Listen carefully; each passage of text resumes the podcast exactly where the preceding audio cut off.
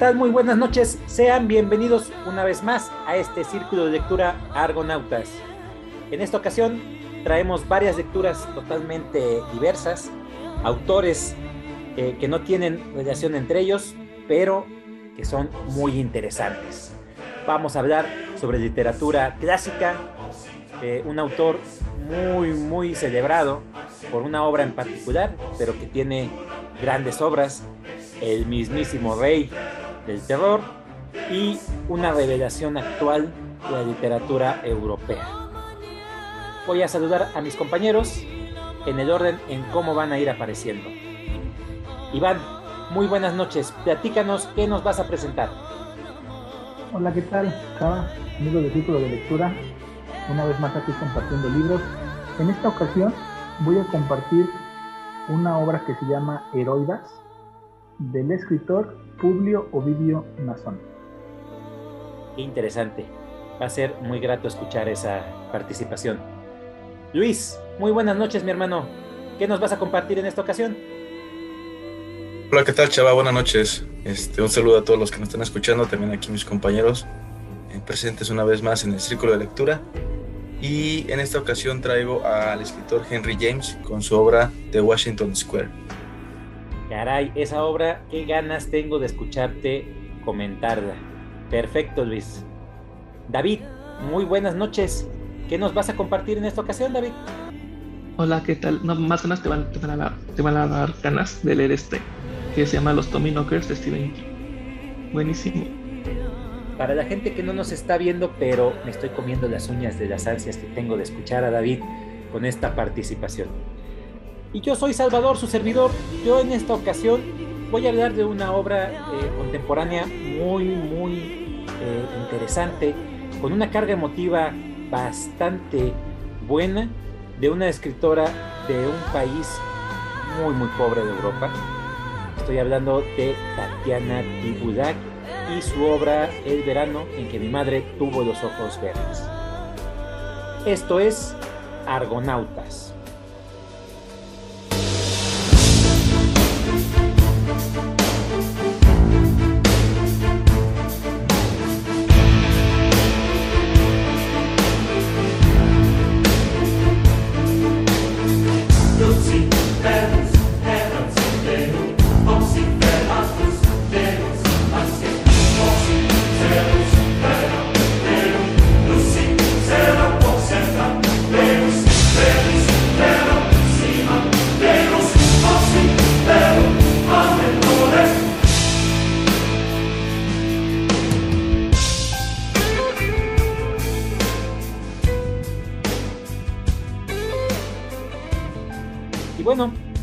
los micrófonos a Iván.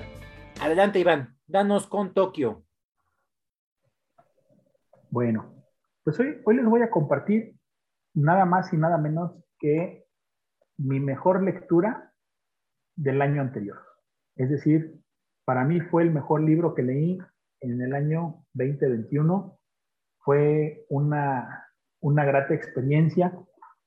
En realidad, pues eh, Ovidio es muy famoso por, por dos obras que, que hoy, hoy fíjate, qué, qué es esto.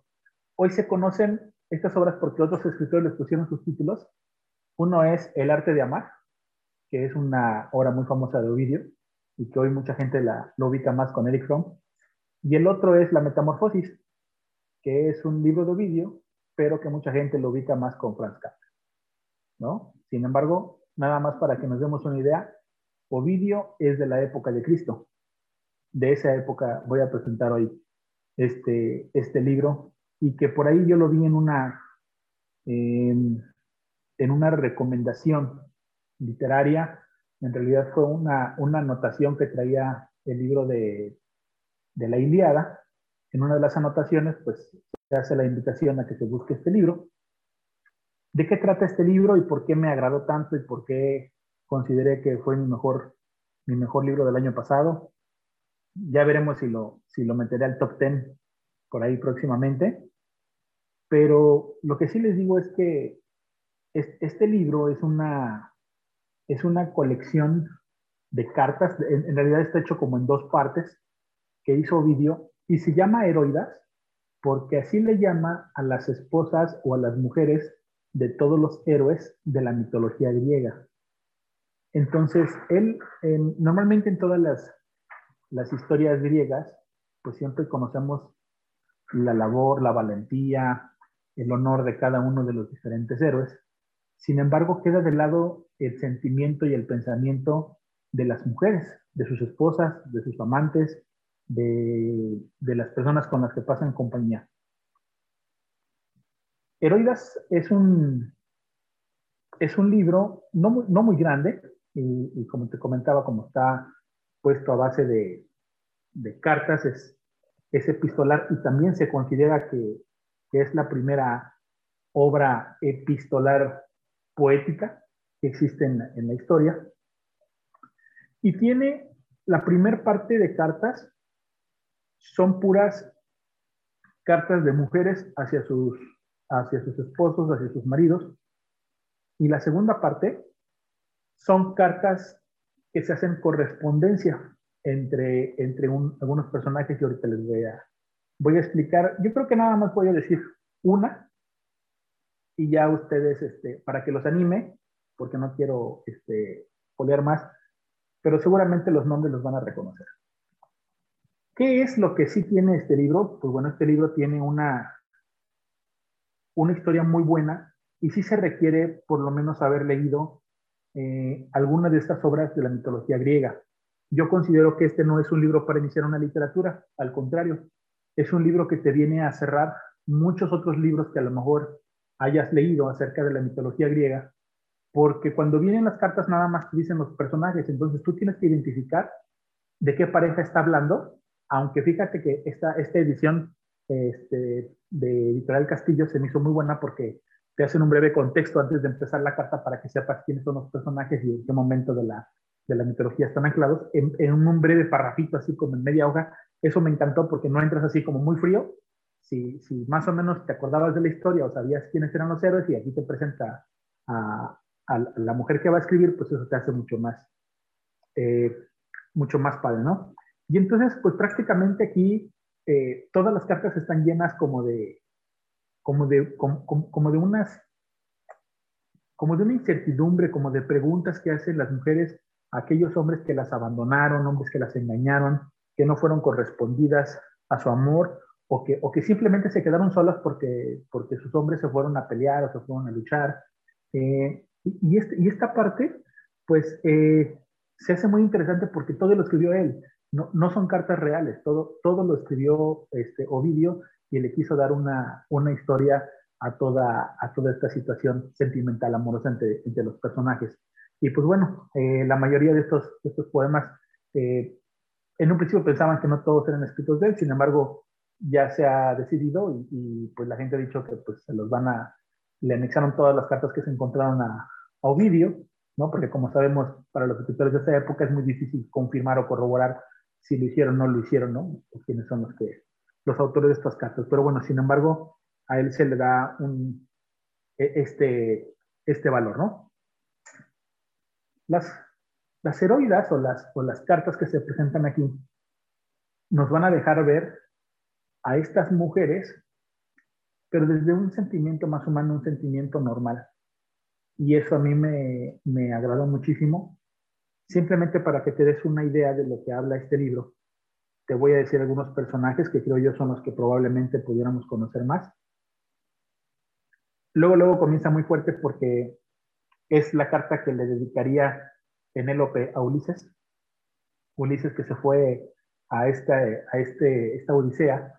Y entonces imagínate que Ulises se tardó 20 años en regresar a su casa. ¿Qué tanto le podía decir su esposa? Pues un montón de cosas, entre reclamándole y entre pidiéndole, entre pidiéndole los dioses que lo regresen. Y además ella, como toda una mujer este, celosa de su esposo, dice, oye, ella lleva 10 años, todo el mundo regresó a su casa y tú no regresas, ¿no? Porque en ese momento Ulises está viviendo su odisea. Entonces, eso a mí se me hizo magnífico. Habla de los personajes los cuales aparecen en la, en la odisea o en, o en todo, cada uno de los relatos. Tenemos, por ejemplo, el de Enone a París, que Enone es la, primer pareja de París antes de que París se enamore de Elena, y le, le reclama. Tenemos este, Ipsípila a Jasón, que Jasón es el que se va con los argonautas buscando el vellocino de oro y también abandona a su mujer durante mucho tiempo. Y la mujer le reclama cómo es posible que quiera más buscar un sueño en un, en un bellocino que ni siquiera lo va a encontrar. Dice, a mí que me tienes aquí, ¿qué, qué, qué, me dejas haciendo, no? Tenemos este Dido a Eneas, que como todos saben, Eneas es aquel personaje que sale huyendo de Troya y después va a fundar Cartago y por último termina fundando Roma pero, pero con Dido tenía un, futuro, un futuro prometedor y Eneas dijo, no, o sea, mi camino tiene que seguir, no me puedo quedar.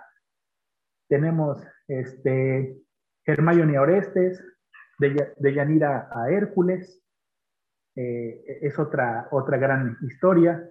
Tenemos este, Ariadne Teseo, y, y, cada una de las mujeres tiene una, un, un, sentimiento diferente que está anclado a su historia, como la marca la mitología, ¿no? sea, una le dice prácticamente, ¿sabes qué? Esas son las últimas líneas que me vas a leer, dice, porque me voy a, porque me voy a suicidar, ¿no? Y, y, y lee ese libro y efectivamente este, este personaje se suicidó. Entonces, lo ancla muy bien, lo mete muy bien con estos libros, y por eso creo yo que es una, es una literatura que se tiene que gozar y se tiene que disfrutar cuando ya se haya leído algo de, de mitología para que uno pueda encontrar a, el, el, vínculo que existe amoroso entre, estos, entre estas personas.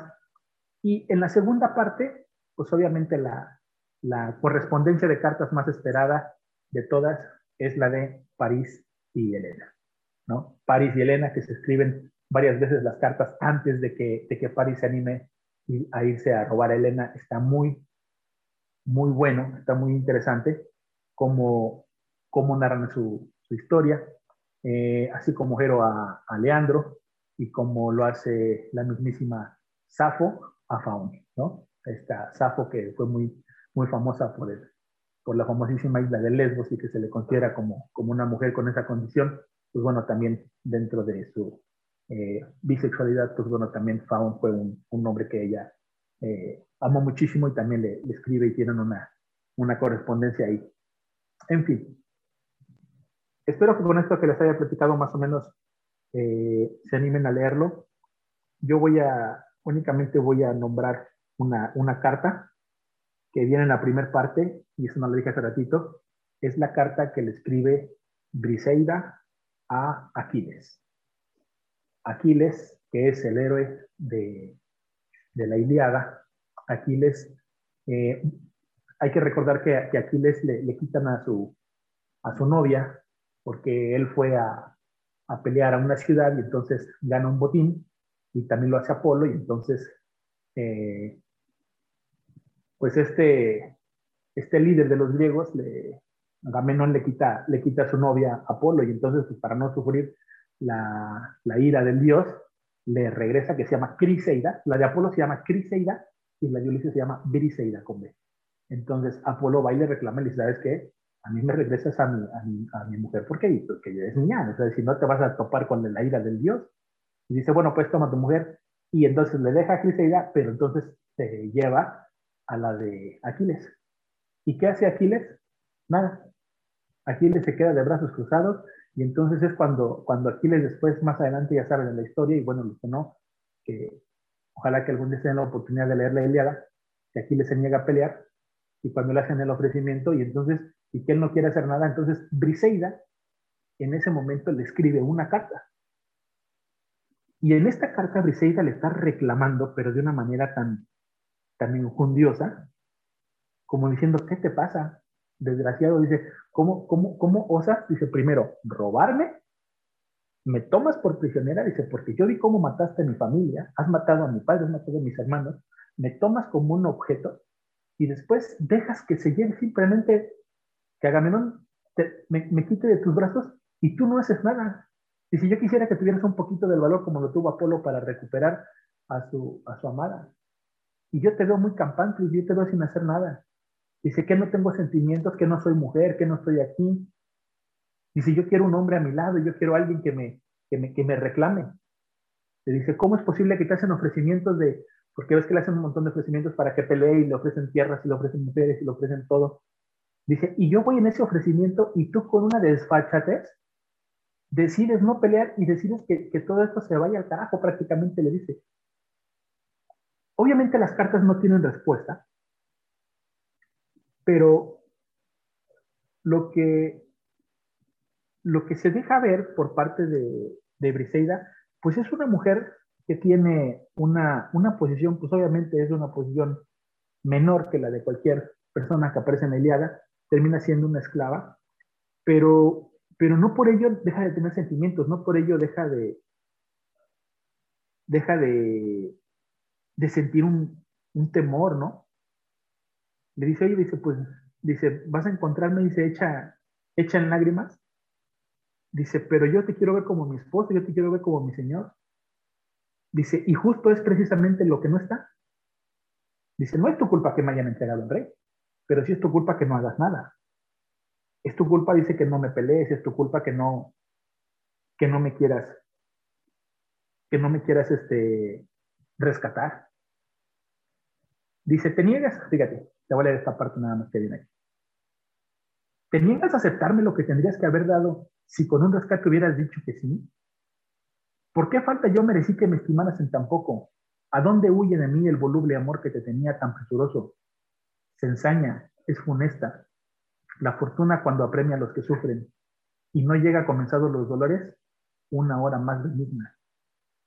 Dice incluso un cruel humor que cuando brille la aurora de la mañana tus velas quieres dar a los notos portadores de las nubes, al llegar a mis oídos temerosos la noticia de este crimen, la sangre y el aliento se vacían de mi pecho. ¿Partirás? ¿Te irás? Pobre de mí. ¿Y a quién me dejas? ¿A quién me dejas por hombre implacable? ¿Quién va a ser el suave consuelo de esta briseida abandonada? Le suplico a la tierra y que se abra y que me trague mejor, o que el fuego rutilante de un relámpago me abrace, antes que si me espume la mar bajo los remos de tu espía y contemple abandonada la partida de tus naves. Este simplemente es un, verso que, lo tiene a mitad de la carta, y las cartas más o menos tienen como, como tres, cuatro hojas, y no sé, mira, por ejemplo, ya pasé para terminar, le dice, vuelve la mirada, fuerte Aquiles, a Briseida convojada, que peleó padre tuyo, colme el cuento de sus años y a las armas vaya pirro con tu auspicio. No consumas con tu lenta dilación a esta infeliz, o si ya tu amor por mí se tornó en un pesado hastío, a quien mandas que sin ti sufra la vida. Mándale que muera entonces, y lo harás, según se ve por tus acciones. O sea, ya se, ya, ya se consideró una mujer abandonada, ya se consideró una mujer perdida. Y creo que la voz que le da Ovidio a todas estas mujeres se me hace excelsa la forma como lo dice. Yo simplemente te leí una, dos partecitas de, de una carta y tú cuando terminas de leer las cartas dices, o te dan ganas de llorar con las pobres mujeres, o dices, desgraciados estos que no, que no las pelaron, ¿no? que no las respetaron. Y esto se me hizo muy interesante. Esta es mi participación, esta es mi reseña. Ojalá que les agrade. Si a ustedes les gusta la mitología, dense, dense la oportunidad de leer Heroidas. Van a ver que no los va a defraudar. Fíjate que es bien interesante el libro que trae en esta ocasión Iván, porque, pues como bien dijo al principio, nos va a hablar de la otra cara de, la moneda de la historia, ¿no? De, un héroe, de, su amor, de, su mujer, y de alguna manera pues él trata de pues reflejarlo, pues todos esos sentimientos que tienen ellas, este, y, y, eso, eso, eso es más interesante porque bien dices tú, a veces este, conocemos al héroe que es, este, pues, eh, a veces son muy orgullosos, a veces son este, pues muy valientes, tienen sus problemas y aquí eh, las mujeres también como que aclaran un poquito pues también cómo, cómo, cómo, cómo, cómo viven, ¿no? Cómo, cómo, cómo, es la otra, el otro lado. Mm, a mí me gusta la mitología. Eh, tengo que confesar que algunos sí no, no, no ubico, pero sí, sí me genera interés por, por, por lo que bien dices tú, toda, toda esa información extra, ¿no? Que le añade Ovidio a estas historias. Y pues me gustó, yo creo que sí en alguna ocasión lo, lo voy a buscar. Gracias por compartirlo, Iván. Perfecto. ¿Tú, David, cómo lo viste? Pues así como dijo Iván, yo no sé nada de mitología, entonces yo no voy a hablar desde la ignorancia, pero me parece muy, muy interesante por sentido común de que todos los de la mitología se van a pelear, pero ¿cuál es el, el punto de vista de ellas, no? Entonces, lo, o sea, ningún lo ubico los personajes, pero, pero no voy a inventar cosas que no. Pero, pero sí, lo poco que leyó, dije, ay, pero está bien, o sea, me gusta esa actitud que tiene para hacer de, de, esa, de esa época, es como que está muy padre. Y ya me di cuenta que te gustan mucho las cartas. Y eso está muy bien. O sea, me parece muy curioso que, que, que, leyendo cartas así de, amor y de desamor y de despecho tú muy bien. claro, es, es interesante, ¿no? Que hasta cierto punto en este año hemos hablado mucho sobre la narrativa en segunda persona y en especial de, las, de la novela epistolar en forma de cartas y diario. Es, es, muy interesante. Y esta, esta aportación que hiciste, Iván, con respecto a esta, a esta obra, fíjate, yo no la tenía muy en mente. Ahorita que la comentaste me pareció eh, demasiado interesante, muy enriquecedora y una perspectiva totalmente diferente a lo que nos tienen acostumbrado con respecto a la mitología. ¿Por qué? Porque siempre se centra en el héroe. La, la, mitología se centra o en el héroe o en el proceso heroico, en la disertación de los dioses, y en esta ocasión lo que te presenta en definitiva es aquello que está acompañando al héroe o que nutre en parte también su historia. Eh, e, esto me gustó mucho. A mí definitivamente me, me, me, ha cautivado y me has llamado poderosamente la atención. Vas a hacer en, que, que, que lea ese libro, que lo busque para ver si lo tengo y si no, para conseguirlo, porque definitivamente es una lectura obligada para mí.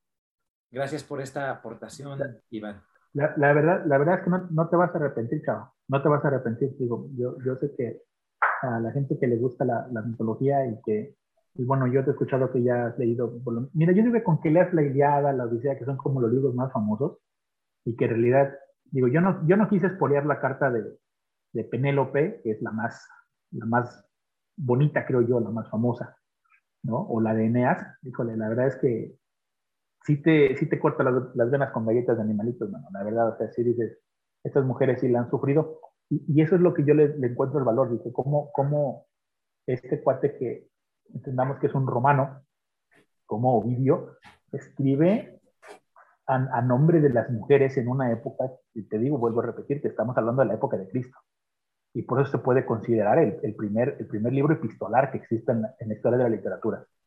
Y entonces, ¿qué dices? Y además que, que se ponga en los, en los, zapatos de una mujer y donde todo, todo el libro sean personajes femeninos para esa época, si lo hemos dicho con Jane Austen, que estamos hablando de 1800, imagínate este que está en la época de Cristo, que nació creo que 40 años antes de, Cristo y, murió treinta y tantos después, o sea, es justamente la época de Cristo, le tocó vivir la época de Cristo. Entonces, eh, sí se me hace muy bueno, se me hace muy bueno y además que lo intenta hacer como un poco poético, trayendo a memoria, pues obviamente la Ilíada, la Odisea y tantos libros que se escribieron en ese, en ese formato, ¿no? De épica. Pero bueno, ampliamente recomendable. Perfecto. Bueno, continuamos con esta noche tan increíble de, libros y literatura. Y el siguiente en la lista es Luis. Adelante, Luis. Vas con Tokio. Pues sí, ahora sí que seguimos con, con el que sigue la línea del tiempo, un poquito más actual, también no tan nuevo.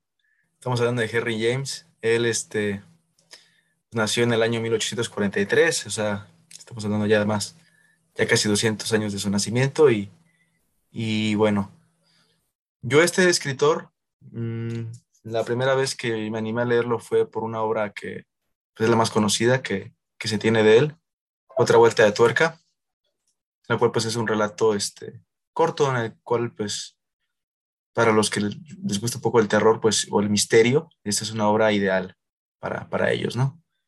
Eh, ese es su estilo de, de, Henry James, pero nunca fue así. En un inicio era más que nada realista. El realismo era, tiene algunos este, libros que eran así. Y este en especial de Washington Square, pues ah, nos va a hablar de, pues Washington Square es pues, una zona residencial ahorita eh, en Manhattan, Nueva York.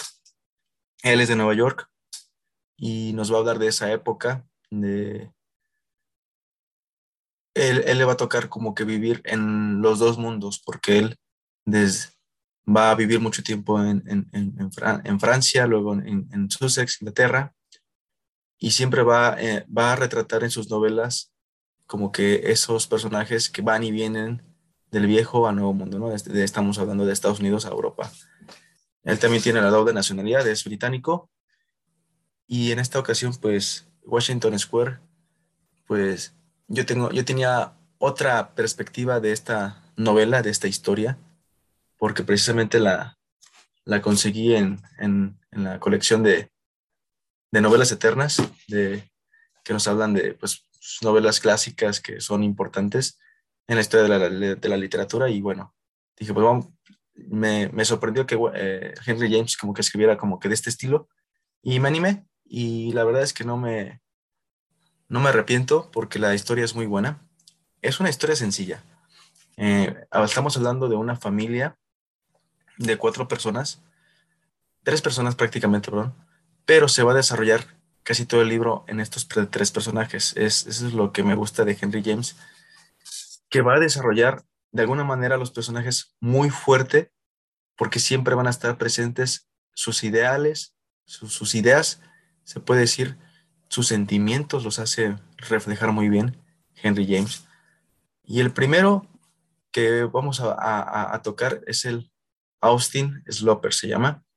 Él es un doctor, es, un, es una persona muy rigurosa, muy, muy fuerte de carácter, podemos decirlo así, muy serio, muy reservado, eh, que se ha dedicado este, la mayor parte de su vida pues a, generar dinero y en una ocasión pues eh, ahorra, mucho, ahorra algo de dinero y se logra comprar una finca ahí en lo que es esa avenida de Washington Square. Y ahí es donde se va como él como que a sentar, ¿no? Ella, ella quiere pues vivir ahí y lamentablemente va a perder a su esposa y a, a, un hijo. Y solamente se va a quedar con su hija, su hija que se llama Catherine y pues va a aprovechar en este momento pues pues también una, la soledad de su hermana, la hermana Lavinia, ella es la que va a ir a vivir con ellos y de alguna manera pues va a ser la compañía de, de, estos dos personajes, ¿no? De este padre y hija.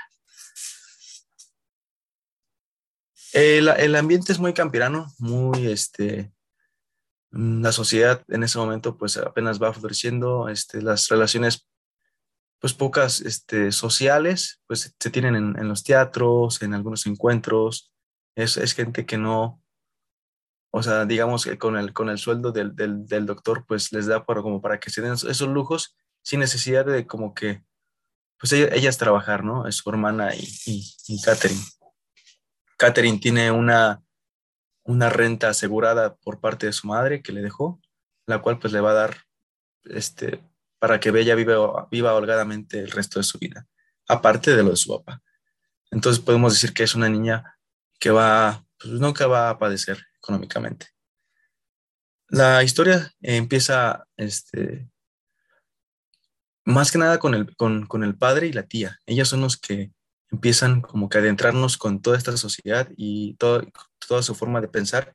Es, podemos decirlo que es un, un drama este, interno, psicológico, porque como les comento, no, no, no, no, no hay muchos así sucesos sorpresivos eh, por de acuerdo a la época también, ¿no? Y de acuerdo a la sociedad que él nos está narrando, que también no tienen como que mucho, muchas distracciones. Pero eh, el, aquí, Catherine, desde un inicio yo me di cuenta que, pues se supone que es la heroína del libro, libro es la, la personaje principal la que va a luchar. ¿Por qué? Porque ella va a enamorarse de, de, de, una persona, de, de, este, ¿cómo se llama? Morris.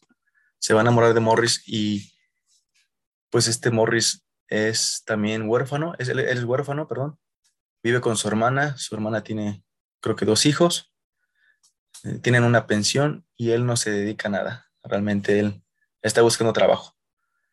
Y aún, y él quiere, este, pues, quedarse con Catherine. El, el escritor lo describe físicamente como que alguien muy atractivo para la época, un joven que pues cautiva a cualquier mujer y Catherine la describe físicamente no muy bonita, no muy bonita, no muy agraciada y no muy inteligente según su padre. Su padre siempre la, ve como que muy ingenua o, muy, o una mujer que sea fácil de manipular. Entonces, la historia va avanzando, me, gusta como el, ritmo que, agarra. Vemos una Catherine, a diferencia de otras obras de, este, donde los personajes de mujeres pues tienen desde un inicio ya una, pues iniciativa o una, un, panorama pues, más amplio de, la vida. Vemos a una Catherine que muy reservada, es un personaje que desde un inicio es muy silencioso. Es decir, sus, diálogos son muy cortos y también sus introspecciones o sus formas de pensar son, son muy este, cortas. No, no, no da mucho ese personaje en un inicio. La historia va avanzando y pues, pues, ya saben más o menos por lo que les comento cómo, cómo va, va a ir el, el, el, el fondo de esta historia. Eh, Morris quiere casarse con Catherine, aparentemente ser, pues él quiere como que aprovecharse de esa fortuna que tiene asegurada, pues, porque vemos pues que él no, no se dedica a nada, no, no tiene ninguna intención como que de, de trabajar o de poner algo.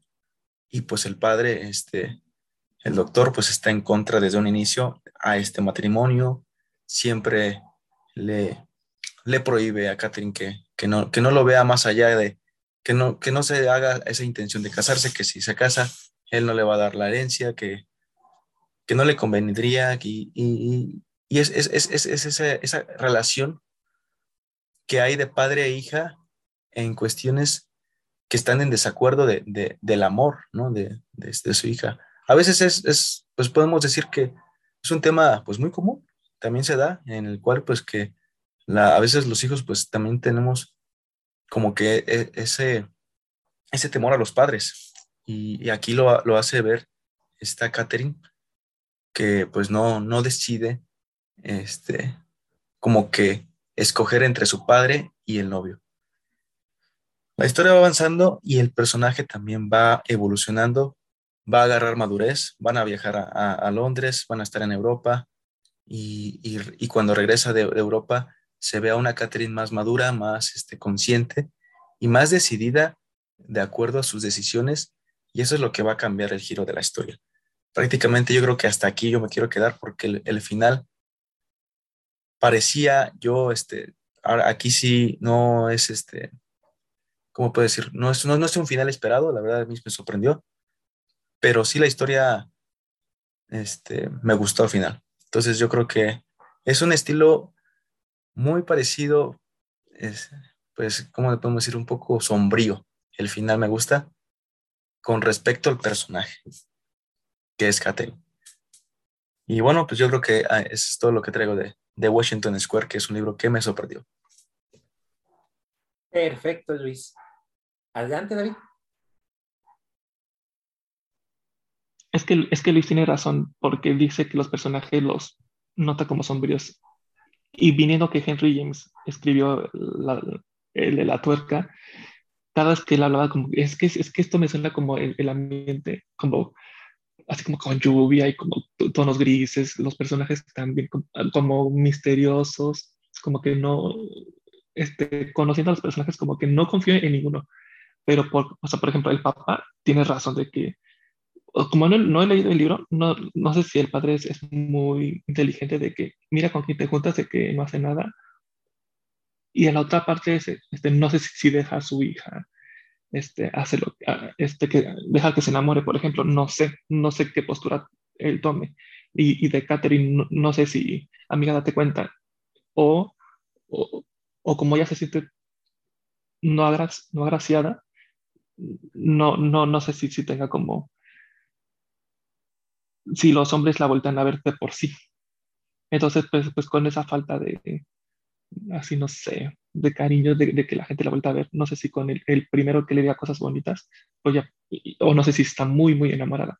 Y, y, y, luego del otro chavo, no sé si nada más sea un o realmente está enamorado de Catherine. Entonces, de los tres personajes es como muy, muy, es, es que no sé qué pensar de los tres porque pues no, no he leído el libro, pero los tres hay como de las dos posturas, hasta no leer el libro. Ah, sí. Entonces, pues sí, yo no sé en qué se acabe porque realmente los tres han, bueno, como, como creo que nada más son muy pocos personajes, no sé si la hermana tenga participación, por ejemplo, no sé cómo se accidentó, no sé cómo se murió la, la mamá y, y, el otro hijo, o sea, no sé, pero sí, todo me parece todo muy, muy sombrío, interesante y viniendo de, viniendo de la época que es, me parece muy bueno. Y al principio como que no me estaba interesando, pero, pero, ya, pero ya que empieza a emparejarse con este, con este, Morris, este, eh, no, pues ya. No, pues ya. Muy buena recomendación. Sí, gracias David. Sí, yo creo que como dice bien, bien, bien dices tú, aparentemente Henry James como que crea el escenario perfecto para, para ese, para ese dilema que tienen esos, este, eh, personajes, ¿no? Pero bien, gracias. Perfecto. ¿Cómo lo viste, Iván? Muy bueno, muy bueno porque yo, Henry James, siempre he querido leer un libro, principalmente el de la Vuelta de Tuerca, y no me imaginé que tuviera esta obra y como dijo Luis, eh, pues también es una obra importante, es una obra reconocida de él. Yo la verdad es que no la había escuchado. Cuando Luis empezó a hacer su reseña, pues a mí me daba como, como simplemente una, una novela costumbrista. Creo que tiene los elementos bien anclados, una sociedad neoyorquina, este, una chica que, pues, que nadie la pela o que no es muy agraciada, pero que tiene, tiene billete, ¿no? Que tiene varo y tiene al clásico galán que no es buen partido para nadie, pero, pero pues es la única que le, que le tira a la muchacha y pues la muchacha lo acepta. Entonces, yo dije, bueno, más o menos yo me imaginaba como en que podía terminar, ¿no? Pero cuando Luis nos dice, el final es sorpresivo y te cambia las cosas, ahí es donde dije, ah, caray, me gustaría ver o, o el desenvolvimiento de, la, de Catherine o el del novio. Siento que alguno de los dos va a tener que hacer algo ahí raro o distinto para que cambie la historia. Y ahí fue donde más me llamó la atención.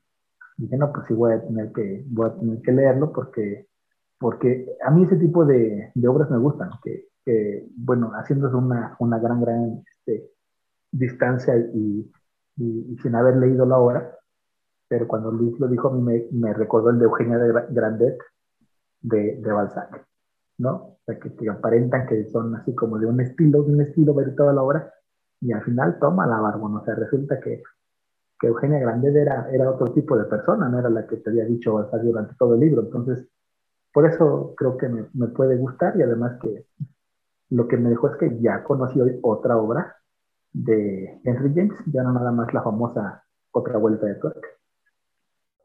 Perfecto, Iván. Sí, fíjate que a, mí esta obra este, me llegó, pero por el bendito cine de oro de Hollywood, de los 49, creo es más o menos. La película se llama La heredera, si mal no recuerdo.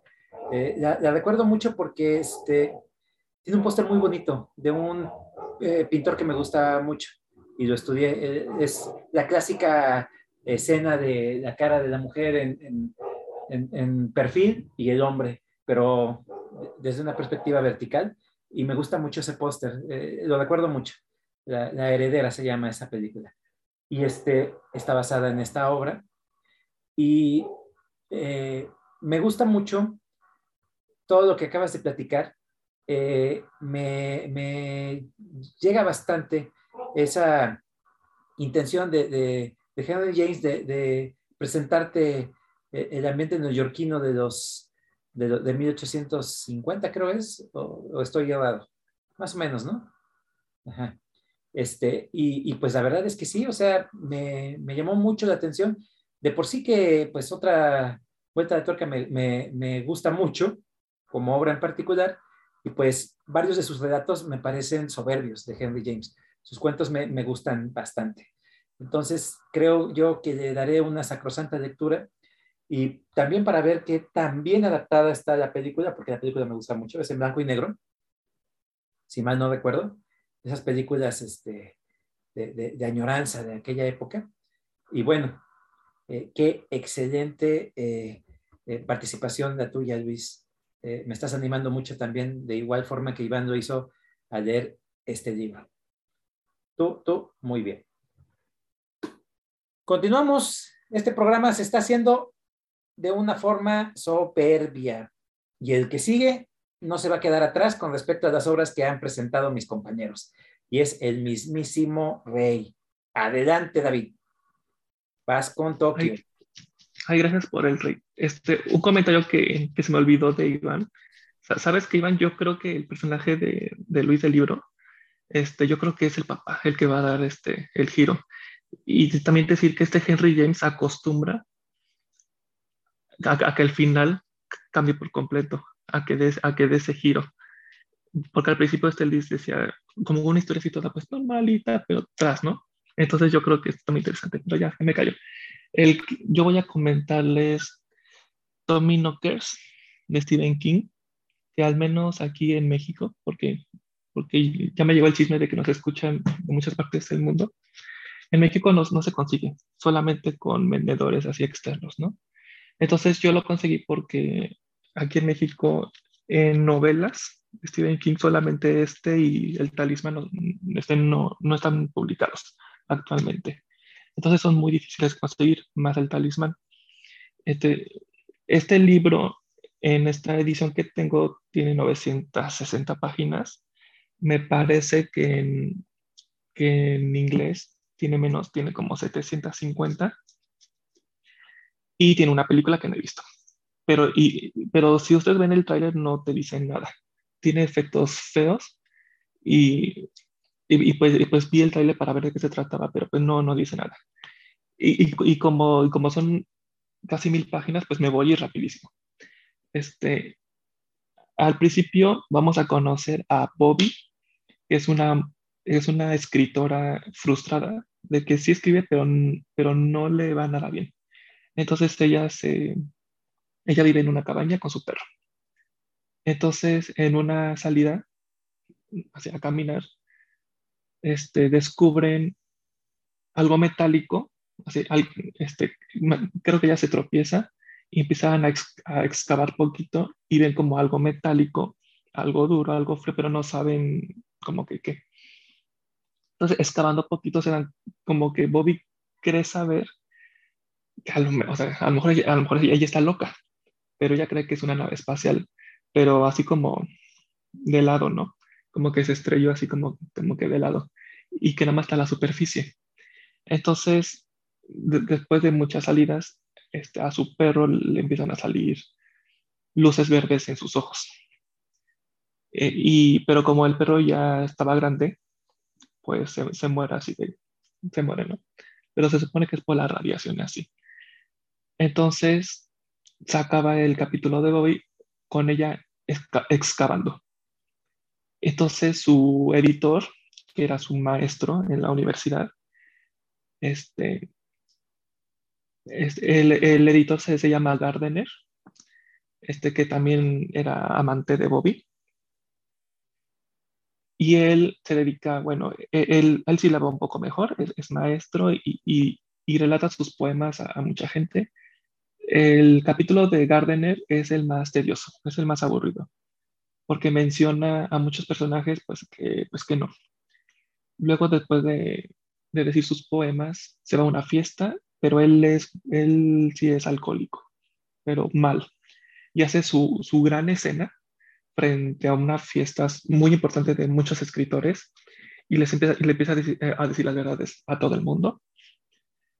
Y él como que, no sé si él por su borrachera, pero él cree que escucha a Bobby así, así dentro de su cabeza, así de que Gardner, ven, corre, te necesito auxilio, ayúdame, pero él no sabe si sí si, está, así si sí si, si, le está escuchando a ella o, o, o ya, hoy está bien perdido.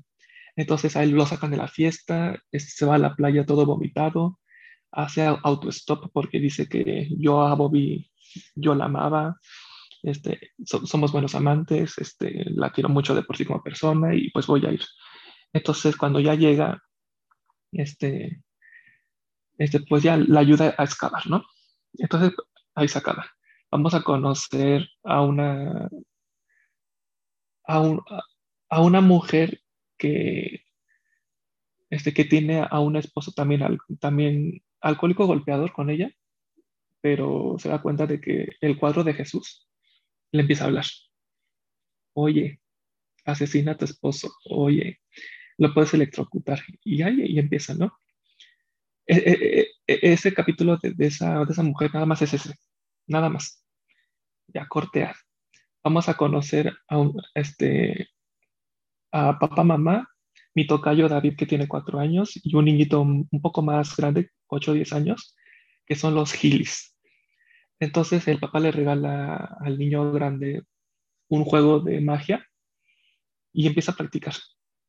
A practicar con David, a practicar este, con, un amiguito, hace sus, sus fiestas de su, sus shows de magia con su familia, con su abuelo, con una señora que le quiera vender a su mamá cosas de catálogo y todos bien aburridos. Ay, sí, ya, ya acaba. Algunos sí le sale bien, algunos, algunos no le sale, está muy frustrado.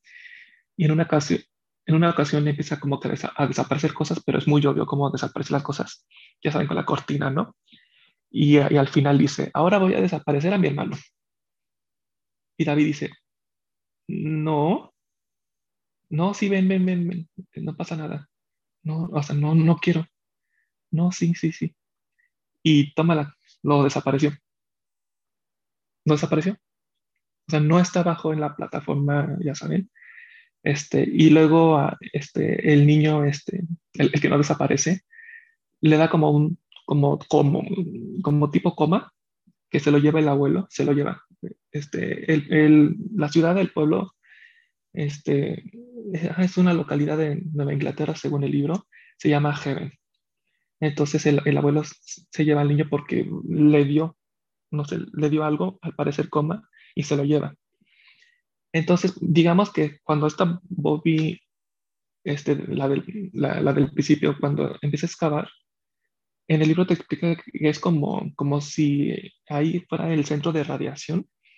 Entonces, mientras se va expandiendo la radiación a los habitantes, les toca así de menos a más cantidad de radiación. ¿Sabe? Pero, pero absolutamente a todos los del lugar, a todos les, les pasa algo pero muy loco. Entonces, poco a poco, a todos por igual, no uno más que otro, así, todos por igual se les empieza a caer los dientes, pero así de dos, de a tres, pero, pero, ni, pero ni siquiera les sorprende, así de que, ay, mira, a ti se te cayó, ay, ese, como, sí siente como que tienen un hueco, pero solamente escupen el diente y ahí lo dejan, así muy, así muy fríos se les empieza a caer el cabello. Así, nada se les cae, no es como que todos se vuelvan pelones. Este, pero digamos que, que a este Gardener, el, el, que le ayuda a Bobby, tiene una placa, de por sí ya, ya, tiene una placa en la cabeza, entonces a él no le, a él no le toca tanto la radiación. Y el abuelo del, este, del chico que hace magia tiene como una placa en los dientes, tampoco le, le, toca tanto la radiación. Y, y, a todos los del pueblo se empiezan a, a, comunicar a través de la mente. Pero ni siquiera les sorprende de que, oye, como que te estoy escuchando. O sea, no, hay, no, no existen esas conversaciones. Porque yo siento que el poblado de Heaven se convierte, o sea, el poblado de Heaven a mí se me hace me parece que es un, personaje, porque todos se van convirtiendo en uno. Y a través del libro te, te va como diciendo pequeños resúmenes de todo lo que pasa y lo escribí. Bueno, ustedes saben que a mí me gusta escribir, ¿no? Pero así como, y le puse, este es un resumen, ¿no? Entonces, por ejemplo, yo puse, así literal, como viene en el libro, Bobby, la del principio, ha descubierto una inmensa fuente de energía convirtiéndose en su prisionera, porque ella lo único que hace es excavar, excavar, excavar, y, y, de ahí no la mueven. Esa misma energía aprisionaba a un tiempo a toda la ciudad y se volvía cada vez más potente. Entonces vamos viendo cómo, cómo todo, todos los Heaven, este, e, e, ellos toman un término que es la conversión. se están convirtiendo en algo, no sabemos. Yo sí sé, eh, yo sí, yo sí sé que se convierte, pero, pero también a través de la mente están los Tommy Knockers, ahí vienen los Tommy Knockers, no sé qué. al parecer es como una canción, como un, un programa de tele, pero ahí vienen los Tommy Knockers, ahí vienen los Tommy Knockers, ahí vienen los Tommy ¿no? Pero, pero no, no te explica bien ya cómo, cómo hasta el final. Luego, otro resumen dice Heaven, que es el lugar, se está convirtiendo en un nido de serpientes que ahora comienzan a picar. Este, luego, mm, vamos a conocer, es que el libro no tiene un protagonista, digamos. Bobby sí aparece en mucha parte, pero también vamos a conocer a Ruth, que es como la, la policía pues como la policía, vamos a conocer cómo conoce a su esposo, pues que se muere antes de, todo esto, este, pero ella como que sí se da cuenta, como que de todo lo que está pasando, por qué la gente se le está cayendo los dientes, porque nadie dice nada, así, porque todos están tan callados y ella como, este, ella, ella trata de evitar de que esto se convierta en algo que no sabemos en cómo vaya a evolucionar esta Ruth colecciona muñecas, ya saben, esas muñecas antiguas, y en, algún momento le empiezan a hablar. Y, le empiezan y las muñecas le empiezan a salir luces verdes, que es una escena así también muy, muy impactante, ¿no? Porque esta Ruth quiere hacer volar este, el edificio principal. Y ya, y ya luego no, le, no voy a decir qué pasa.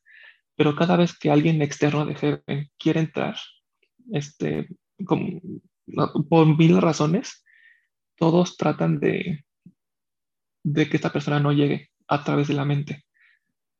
Así de, eh, de cualquier, en cualquier edad, dicen, así a través, a través de la mente. Ahí viene una mujer, me parece, me, parece que es esto y esto y esto.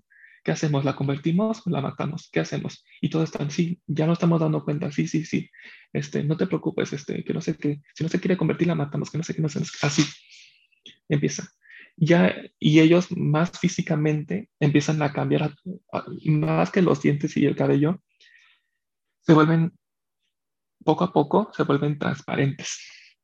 Entonces se tienen que maquillar, se tienen que poner cremas para que gente de otros lados no sospeche nada. Un avión que quiere, que quiere entrar por una razón que no voy a decir, este, em, em, empieza a perder vuelo. Este, es mucho gore, no voy a decir así como explícitamente qué le pasa al piloto, pero va así, un ojo se le, pum, este, para, uy, porque aquí la censura, pero, pero sí toda la escena del avión cayéndose, porque no puede, no puede aterrizar y, y todos, y todos los ejes se le quedan viendo al avión calladitos a través de la mente y, este, y pues no, no dejan que, que gente llegue. Hay dos reporteros que quieren cubrir la, noticia porque algo explotó. Así que hacemos, lo desaparecemos, este, los convertimos, ¿qué pasa, no? Este, cuando desaparece, este, bueno, lo que desaparece es una, es una torre, de una, un, reloj enorme que ya desapareció. Entonces, entre todos, todos los ciudadanos de ahí, este, hacen un reloj a través de la mente. Entonces, como, como diapositivas, la ponen ahí. Así dicen así. ¿Quién se acuerda de cómo era la torre? Ay, yo, dice una chava. A ver, rápido, todos imagínense este, la torre y ya se lo tratan de imaginar y la ponen ahí porque, porque era como, así si pasas a través eh, en un avión, pues ah, sabes que ahí es Heaven, pero como ya se destruyó este, y para que no sospechen y, que no vengan a, a saturarnos, este, ahí, está la torre. Entonces, pues puedes atravesar la mano este, la torre porque es, un, es una visualización de, de, absolutamente todos, ¿no? Este, entonces, poco a poco todos se, van volviendo más fuertes, más inteligentes, ¿no? Un resumen que puse. Los pobladores de aquella pequeña ciudad eran ahora los más inteligentes de la Tierra. Y qué contradictorio, porque son tan, tan, tan inteligentes que no, que no pueden hacer cosas banales, cosas sencillas, no pueden abrir un candado y ya su inteligencia pasa, pasa a otro nivel. Y toda la ciudad eh, mm, funciona a través de pilas de todos los tamaños. Y hasta envían a, dos adolescentes, adolescentes, adolescentes 13 años a que vayan por más pilas, pero, pero cada vez que entran y salen, este, mucho gore, no voy a decir, pero cosas muy asquerosas, este, sí traen mil, pilas, este, pero sí toda, toda, todo Heaven funciona a través de pilas.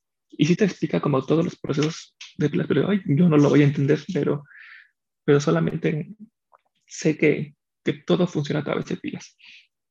Entonces, y todo lo que dije pues no es nada porque son, son, son casi mil páginas. Pero yo siento que no hay un protagonista, así que quiera detener Ruth. Al parecer lo intentó, no voy a decir si sí lo intentó o no, pero no hay como que, ay, como que yo voy a, a, yo le voy a decir a, todo el mundo lo que, lo que les pasa, que ven algo muy raro, así como que todos tienen radiación y, y, y vemos que sí está afectando a su cuerpo y a sus mentes, pero nadie quiere decir nada. Y este, mi tocayo David sí sabemos a dónde va, si se murió o no y a dónde va, pero no puedo decir. Pero pues es todas las teorías que hemos visto, no sé, del área 59, 51, no sé, más o menos. Este, ay, no, muy, está muy, está muy, o sea, qué, bueno que ahorita me acordé. Si ustedes stalkean este libro a través de, de reseñas, todos, todos te van a decir, es un pésimo libro, así está muy fumado, no lo lean, top 5 de los peores libros de Stephen King. Y, y cada vez que yo lo leí, cada vez que leía, se, se, va poniendo mejor. Entonces yo dije, pues qué chingados, o sea, ¿qué están, pues si están leyendo lo, mismo que yo. Este, yo, o sea, yo me quedé muy, muy impactado y, y si alguien eh, me escucha, es como la otra versión de por qué si deberían leer los Tommy Knockers. Este, sí hay una crítica ahí social, este, no, no, no, no, política, este, que no, que, que, ni voy a decir, pero todo lo que dije no es nada porque tiene mil páginas, los personajes todos lo desarrollan, hay unos personajes innecesarios, pero todos lo desarrollan, este, Gardner y, el abuelo de, de, David, que tienen placas, este, y que no les llega tanto, tanto, pero sí les llega la radiación, pues como que medio sí son los protagonistas, también Bobby podría ser protagonista, Ruth podría ser protagonista, pero yo creo que es la primera vez que, que Heaven es un personaje. Que podría pasar lo mismo a la cúpula, este, el desarrollo de la comunidad, de la población, pero en, ese de los Dominokers, ah, este, hay, hay crossovers. Mencionan este, el final de la zona muerta. Este, aguas. Si no, si no han leído la zona muerta, pues ya de lo chingo. Este, sale Pennywise, sale con sus globos, este, los adolescentes que van por filas se lo, se lo encuentran. No, es spoiler, pero solamente aparece y, y, mencionan la película, película del resplandor. ¿Qué comentan? Que no les voy a decir, pero pues ahí tiene sus, sus crossovers. pero sí me sorprendió mucho que saliera Pennywise. Dije, ay, ¿y, y, y, tú, y tú qué, haces aquí? Eh, tú no estás aquí en Heaven. Bueno, es que sí menciona las, las tierras baldías. Bueno, sí, pero se supone que, que sí hay muchas conexiones a la Torre Oscura, muchas. Este, no, pues está buenísimo. y todo lo que dije no es nada. Porque, es, que es, que, en resumen, vamos a conocer todo Heaven con sus radiaciones. Ahí lo voy a dejar, para no decir más spoilers. Bien, fíjate que, bueno, ya es, es sabido que David, pues sí, es súper fan de Stephen King y fíjate que en esta historia que nos acaba de contar, sí me gustó, sí, me, sí se me hace interesante la cuestión de pues, toda esa metamorfosis de la que vive la, la, la comunidad, ¿no? Y, y, cómo te lo va este, planteando Stephen King, como que gradualmente los cambios de, de los personajes, pues está, está interesante. Sí mete esos elementos que yo a veces como que sí se me hizo complicado cuando leí, por ejemplo, el de como esas alucinaciones o cosas así, como que el saber qué es alucinación o qué es como que a mí todavía como que eso sí me cuesta un poquito más de trabajo, como que aterrizarlos, pero veo que sí también aquí, aquí lo ocupa, ¿no? Como que sí es un, un elemento que él, que el escritor pues sabe desarrollar, pero sí es más interesante el libro, la verdad es que no, por el nombre pues no me daba mucho, pero ahora que ya que lo, lo explicó David, se hace, pues, se ve que sí, pues es una muy, muy, muy buena, se ve que pues sí te gustó. Perfecto. ¿Cómo lo viste, Iván? Yo le iba a preguntar a David por qué no se, por qué no se encuentra ese libro, por qué no hay. Y cuando que dijo que era uno de los top 5, pero de los peores, dije, bueno, pues a lo mejor por eso no, no tiene mucha demanda el, el, libro, ¿no? Este,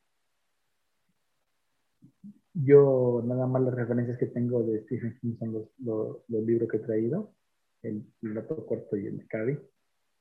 Este, sí se me hace medio locochón por todo lo que platicó, la forma en cómo está, cómo, está puesto el libro, pero pues yo lo, no sé, yo sí lo percibí como que, como que, como que no está bueno, pues, o sea, como que no lo leamos, no sé si me quedé nada más con esa parte o, todos, yo así se lo entendía a David, que no estaba así como muy, no, que no, no, era uno de sus mejores libros y que no estaba muy bueno, la verdad.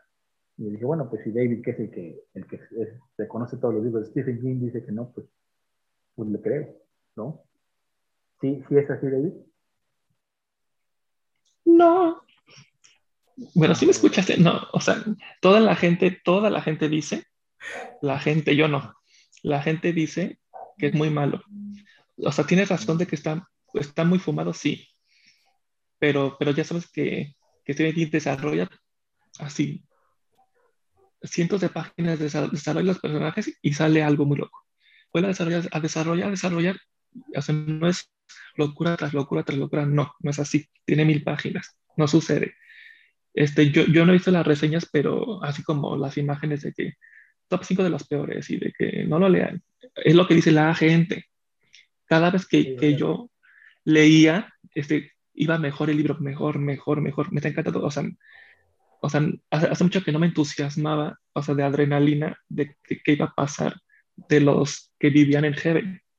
O sea, yo, yo digo, o sea, lo que yo dije hace un rato de que es así de lo más increíble, aparte de que los Tommy Knockers, es un libro que se, escribió, que, se escribió en su, en su, primera, son sus primeros libros de Stephen King. Entonces, el gore está a lo que da la, el desarrollo de los personajes es así increíble. Entonces vamos a conocer absolutamente a todos y, lo, y por ejemplo, lo único que se me complica es el desarrollo de las pilas, porque o sea, sí te explica nombres de mecánica y de cable.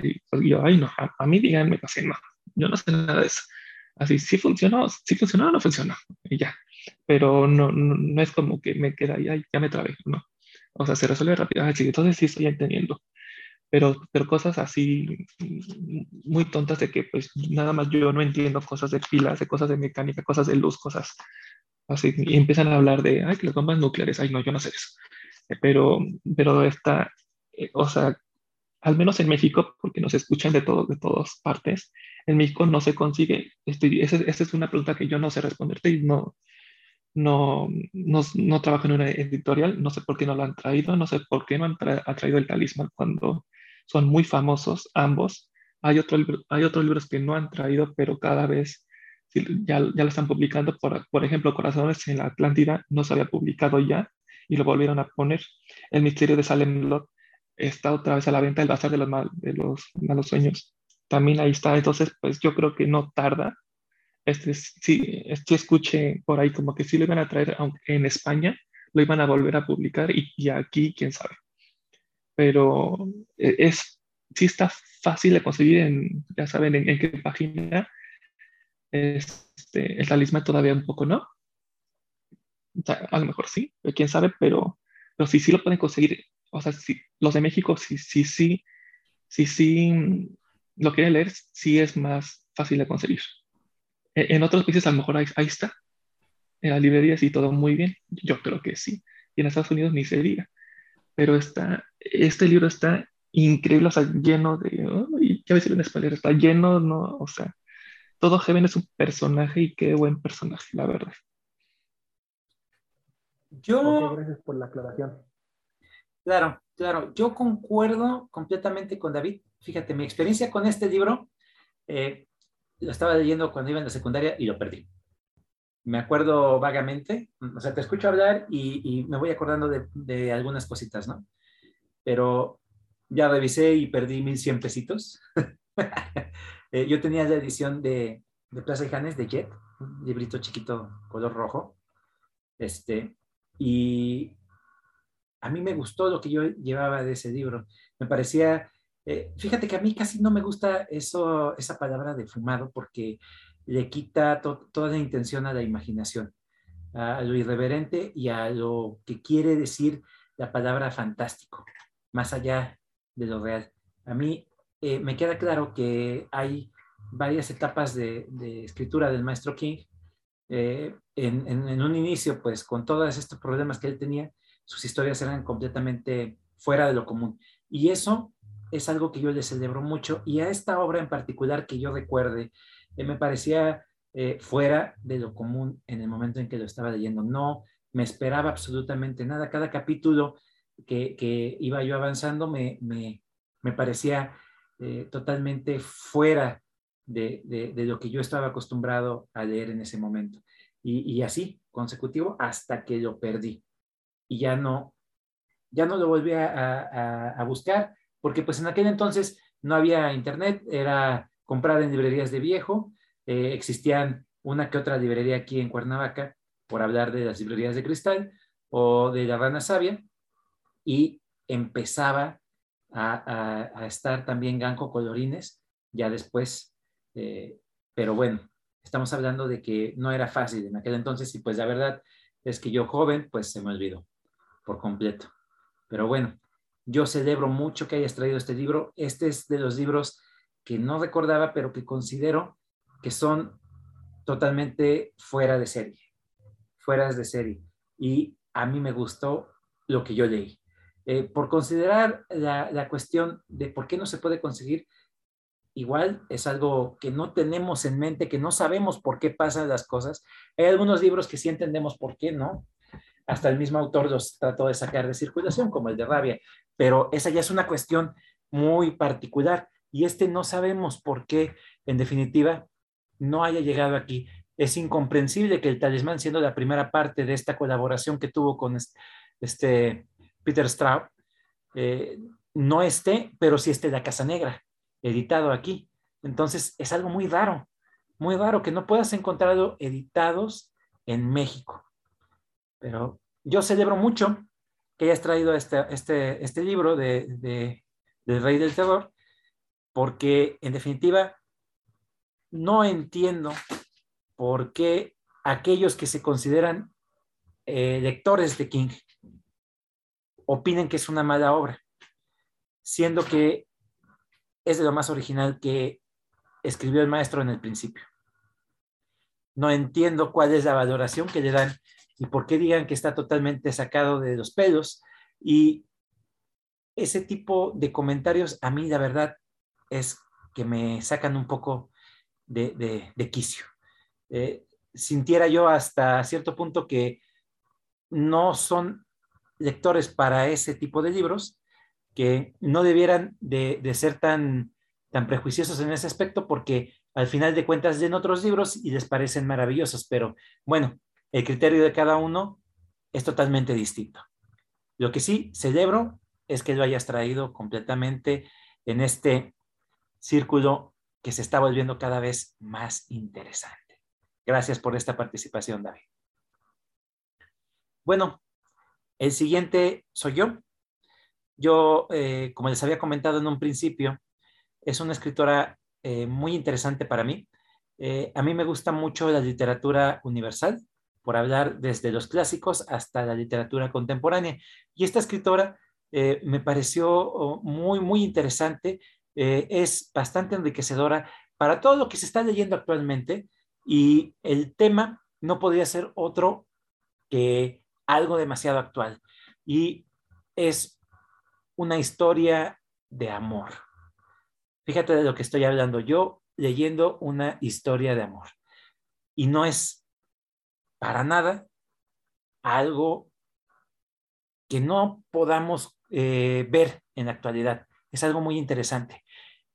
Para empezar, el personaje principal, durante toda la obra, me parece que tiene una evolución y es que el cuate te está contando la historia ya siendo mayor y te empieza a mostrar cómo fue su vida durante su eh, juventud, durante un periodo muy duro de su vida, y va haciendo retrospecciones constantes.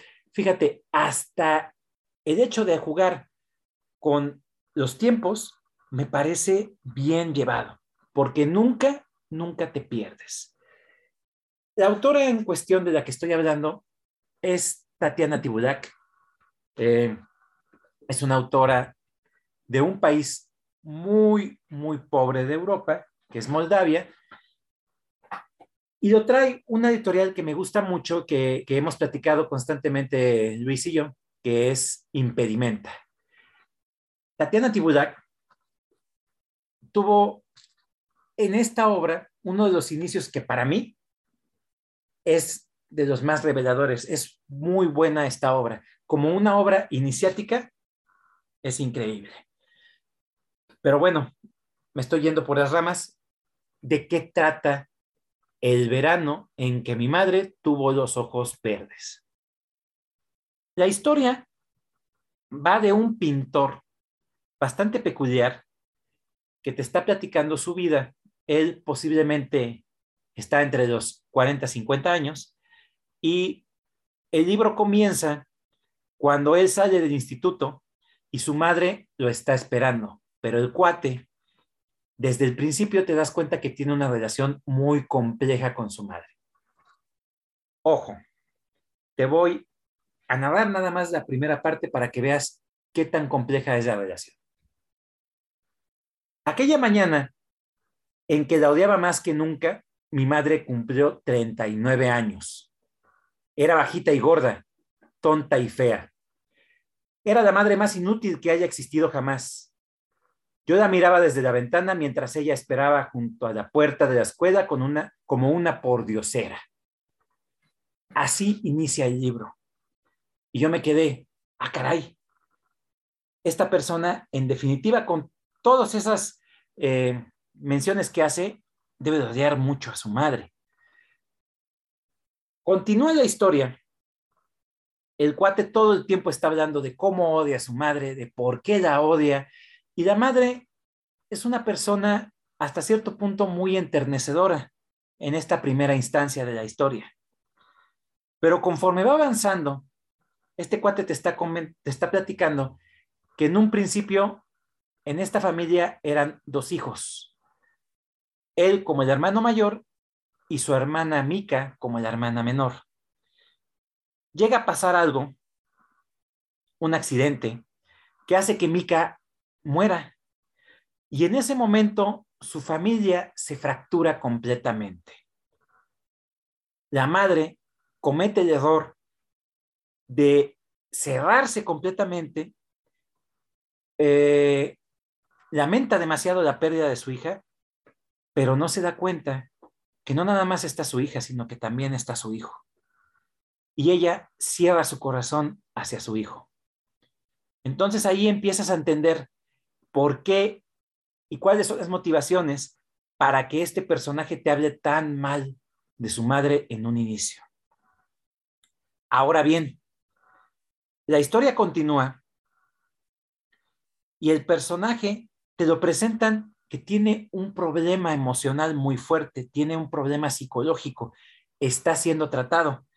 Y es que este cuate llega a tener arranques de ira incontrolables, tan incontrolables que él mismo es un peligro para él. Llega a lastimarse verdaderamente sin darse cuenta de ello. A veces se golpea en una pared y se da cuenta hasta el momento en el que empieza a escurrir la sangre de la frente. O en ocasiones se da cuenta hasta que su madre lo está atendiendo en su cama porque pierde el conocimiento de tanto dolor que él mismo se inflige. Y es que durante toda la novela te das cuenta que este cuate está totalmente atormentado por todo esto que pasó en un principio. Él es una persona enferma. Y esto es parte de lo que Tatiana Tibudak trata de hacerte entender que a pesar de que tiene una historia muy triste, es una persona que tiene muchos problemas, tanto emocionales como fisiológicos. Está enfermo. La historia continúa. La madre le pide a su hijo que le acompañe un verano a Francia de vacaciones y el hijo se pone totalmente energúmeno porque ya tenía planes con sus cuates para irse con chicas a echar pasión, a hacer desmanes y pues, ¿qué más puede ser tan tedioso que perder el tiempo con una persona que detesta? Pero su madre, apelando a algo que normalmente hacen los padres con mucha inteligencia y es, hijo, ¿qué es lo que quieres? ¿Qué te parece si te doy, pero vienes conmigo? Y entonces el cuate te dice, hmm, esa voz me agrada, va, vamos. A pesar de que no lo voy a disfrutar, sí quiero aquello que me vas a dar. Se van a este pueblo de Francia. Este cuate se va dando cuenta que de repente su madre va perdiendo peso poco a poco que su tez va cambiando de color y que a pesar de todo, cada vez se va volviendo más bella su madre. Y es que resulta ser que la intención de su madre de pasar un rato en Francia tiene una intención completamente. En este viaje, la madre le revela un secreto eh, lo voy a decir porque es parte fundamental de la historia, a pesar de que pues, puede ser un, dirían, eh, un spoiler muy fuerte, pero la madre está enferma, tiene cáncer terminal y está muy consciente de que su tiempo con su hijo, eh, su tiempo en esta vida se está acabando.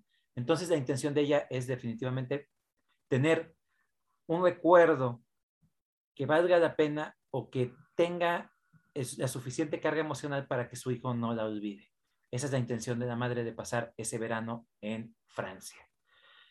Y mediante esta convivencia que tienen tanto la madre y el hijo, el hijo se va dando cuenta de muchas cosas. La madre, independientemente de que eh, es una buena persona, ella se da cuenta de todo el daño que le hizo a su hijo. El padre, que se divorcia falleciendo la niña cierto tiempo después, el padre llega posteriormente, cuando el hijo está dando una exhibición de pinturas, a quererlo ver, y es la última vez que el hijo ve a su padre. El padre llega con dos niñas, rubias, muy chiquitas, agarradas de la mano de su padre. Y él todo el tiempo le está sonriendo, pero sabe del daño que le hizo a su hijo.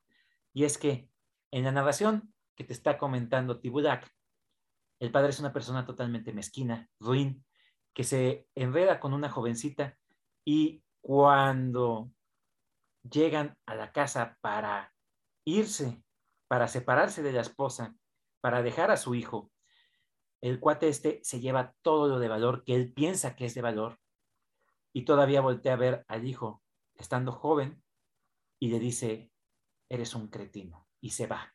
Esos son los recuerdos que le deja el padre al hijo. Y pues la madre quiere tener por lo menos algo que el hijo pueda recordar de ella y que no sea de tal crueldad ni de tal tristeza, sino algo hermoso, algo que los conecte y que emocionalmente sea favorable para el hijo esta convivencia que tienen en Francia no nada más es entre ella y su hijo, sino con otras personas. Y es ahí donde el hijo conoce a una persona muy importante para su vida, la cual pierde en un futuro. Eh, pareciera ser que su destino es estar en desgracia constante, pero la verdad de las cosas es que siendo una persona que tiene problemas emocionales, él mismo se va generando todos estos problemas y acarreando esas tristezas. Pero a pesar de lo tortuoso que es su vida, tiene momentos de luz, tiene momentos totalmente entrañables y tiene recuerdos de su madre fuera de aquello que lo hizo ser lo que es y que le hizo tanto daño. La historia es corta, está bien manejada, tiene un ritmo totalmente eh, envolvente, es muy fácil de entender, la traducción es increíble. Para mí, esta traductora, Marianne Ochoa Derive, es una gran escritora. Ella es la traductora de otro eh, escritor eh, europeo que me gusta mucho y que es el mismísimo Mircea Cartarescu, que es rumano. Eh, y la verdad de las cosas es que lo disfruté enormemente. El libro, independientemente de la carga de crueldad que en un inicio puede tener, al final es demasiado enternecedor. Es muy bueno con el manejo de los sentimientos, la conexión que puedes tener con ellos, con los personajes, y pues el final es de una carga tan emotiva que a mí terminó por sacarme una sonrisa del rostro. Es un libro corto, en ocasiones los eh, capítulos son demasiado tan cortos que llegan a ser hasta de dos renglones, pero ese tipo de capítulos tienen hasta una intención en esa, en esa narrativa que te presenta Tibulak. Eh, hay otros capítulos que son un poco más extensos, pero todos son de una forma que tú puedas leerlos y que quieras continuar con más. Es bastante, bastante buena en ese aspecto.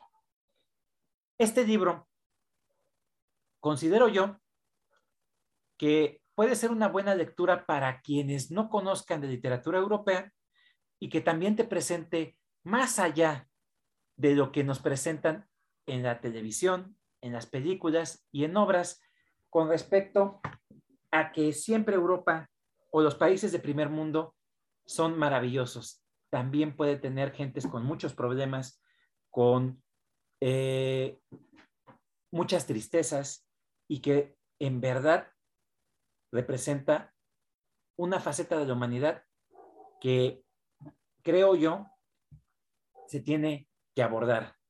A mí me encantó este libro y es lo que les presento en esta ocasión. ¿Qué les pareció, muchachos? Bien, la verdad es que, que no había tenido la oportunidad de, de escuchar de este, de este libro, mucho menos literatura de ese país, como dices tú, no, no, no hay muchos como que referentes, pero se me hace interesante la historia ¿Por qué? Porque nos va a hablar de un personaje, pues como dices tú, que tiene, a pesar pues, de una comodidad en, el ambiente donde vive, pues tiene muchos problemas, este, pues, trastornos, este, ahí se puede meter como que, sí, muy psicológico te metes con el personaje principal. Me recuerda mucho a una historia que leí que también se llama George el Amargado, también de, una, de, este, una historia francesa, igual pues también son personajes pues que de alguna manera sí te interesan el saber por qué, por qué reaccionan de tal manera, ¿no? O sea, como que sí, sí, sí te, como que te invitan, yo creo que a, el, el, el, escritor como que a adentrarte un poco en sus mentes de estos personajes y ahí es como, como uno como lector, como que sí te puedes quedar este, muy satisfecho o no, dependiendo de lo que te vayas encontrando con la historia, ¿no? Pero bueno, se me hace interesante la, la, la propuesta de, de, este libro, ¿no? Gracias, Chava, por compartir. Claro, claro. Adelante, David.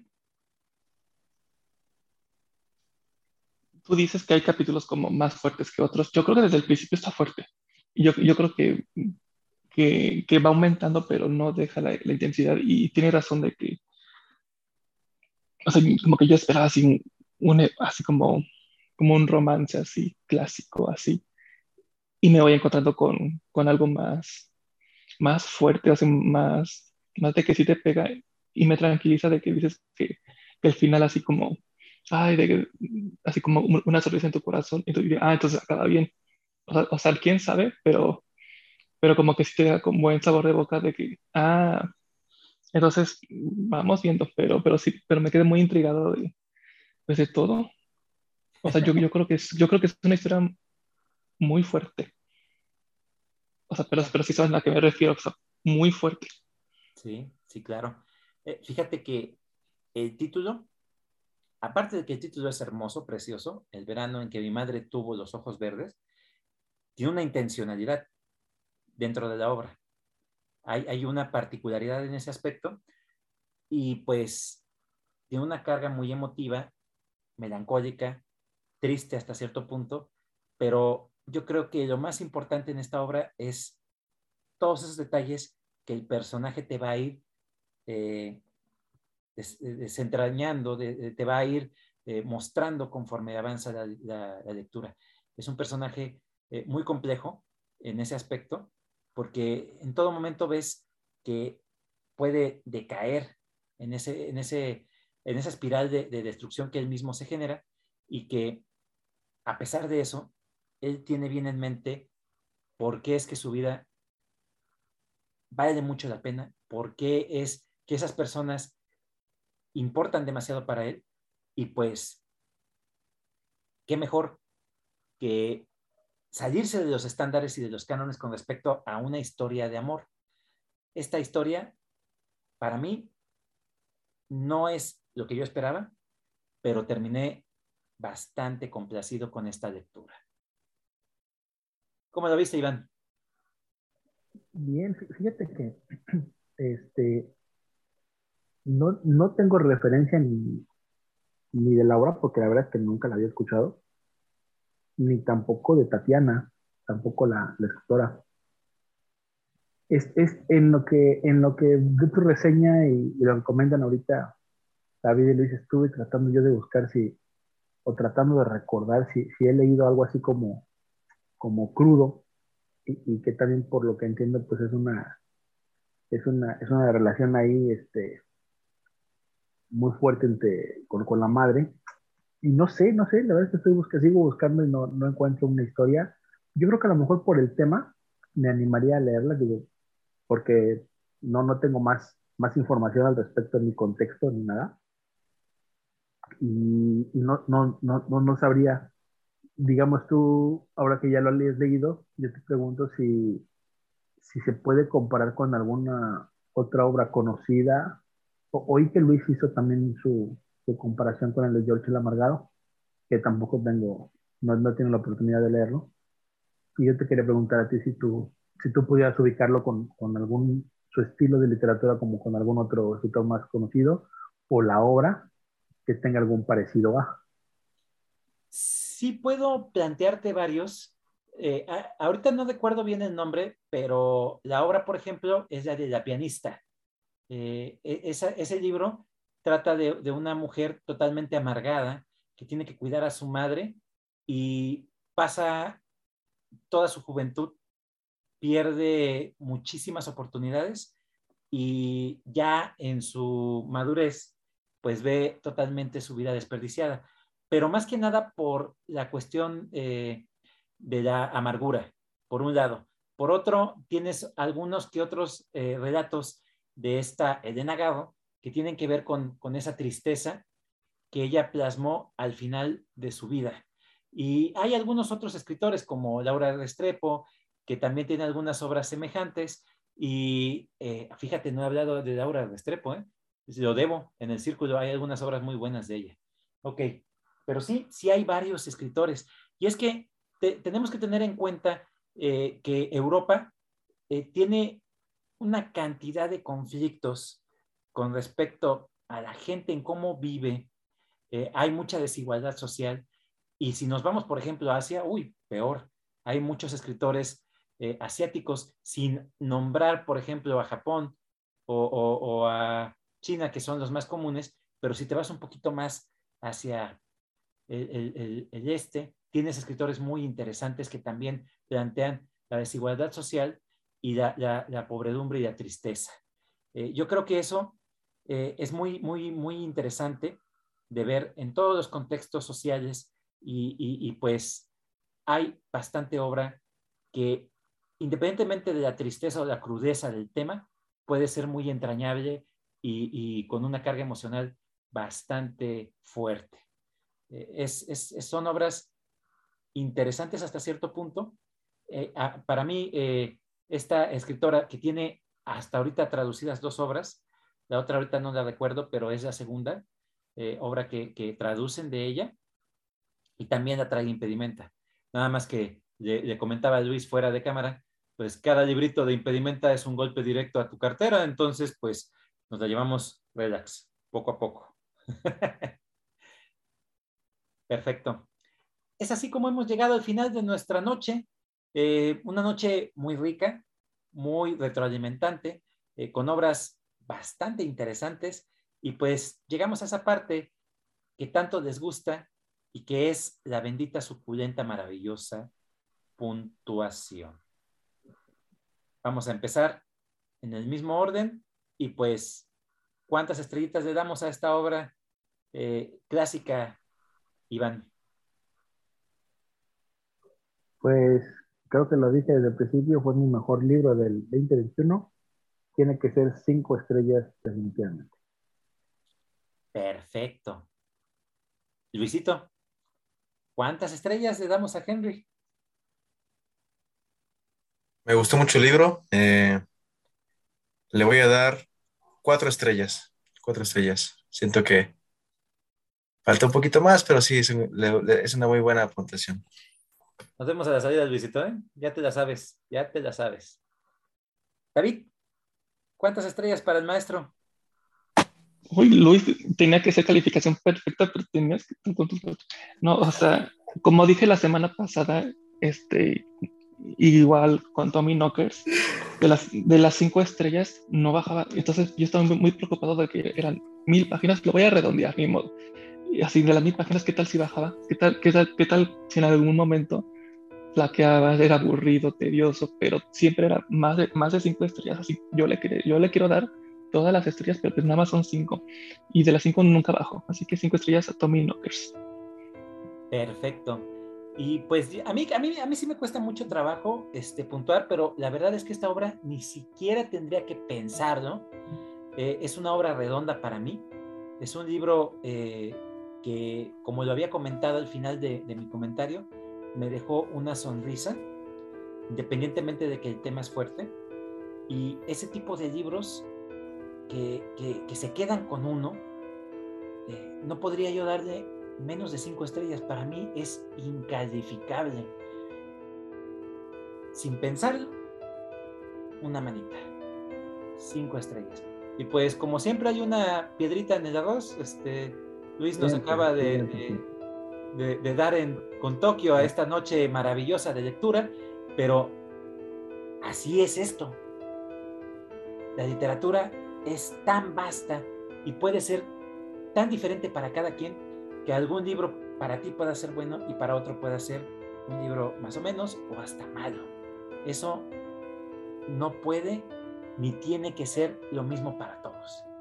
Eh, me voy contento, bastante a gusto en esta noche maravillosa de, compartir estos libros y les recuerdo a nuestros escuchas que tenemos redes sociales. Eh, en Facebook nos encuentran tal cual como Círculo de Lectura Argonautas y ahí pueden escuchar desde el primer capítulo de la primera temporada hasta el más reciente de la tercera temporada. Esta noche, bien y de buenas, vamos a despedirnos en el mismo orden en el que fuimos apareciendo. Iván, muy buenas noches. Buenas noches a todos, a toda la gente que nos sigue en el círculo de lectura. Ahora si dijera Chava Luis, nos vemos a la salida. Estaba para noche perfecta esta. No, no es cierto, es, parte de, como dice Chava, es parte de, esto de la lectura. Nos vemos la próxima, la próxima entrega con más libros para reseñar. Saludo para todos los miembros y panelistas de este círculo que nos escuchan y esperemos que se unan eh, en cuanto puedan y que nos sigan compartiendo libros. Un abrazo para todos. Luis, buenas noches. buenas noches a todos los que nos escucharon. Este, un saludo a todos también, este, mis compañeros aquí presentes. Me voy contento también, igual que Chavas. Creo que fueron muchos temas interesantes que se presentaron hoy. Y bueno, nos estaremos viendo con más libros próximamente. Un abrazo. David, buenas noches. Me parece que es el segundo programa consecutivo que no tiene nada que ver un libro con el otro. nada que ver. Y, y, en general todos nos quedamos satisfechos con todos los libros que, que, reseñamos. Entonces me voy muy contento, se van muy contentos y los que nos escuchan, uy, imagínense. Pero, pero hasta la siguiente y, y vámonos a leer. Yo soy Salvador, su servidor. De igual forma que todos mis compañeros, eh, quiero agradecerles el que hayan pasado este momento con nosotros eh, y pues saludar a mis compañeros, en especial a nuestro amigo Juan. Eh, estamos contigo hermano, ya sabes, y esperemos que pases por esto. no me queda más que decirles gracias totales, nos vemos en un próximo episodio.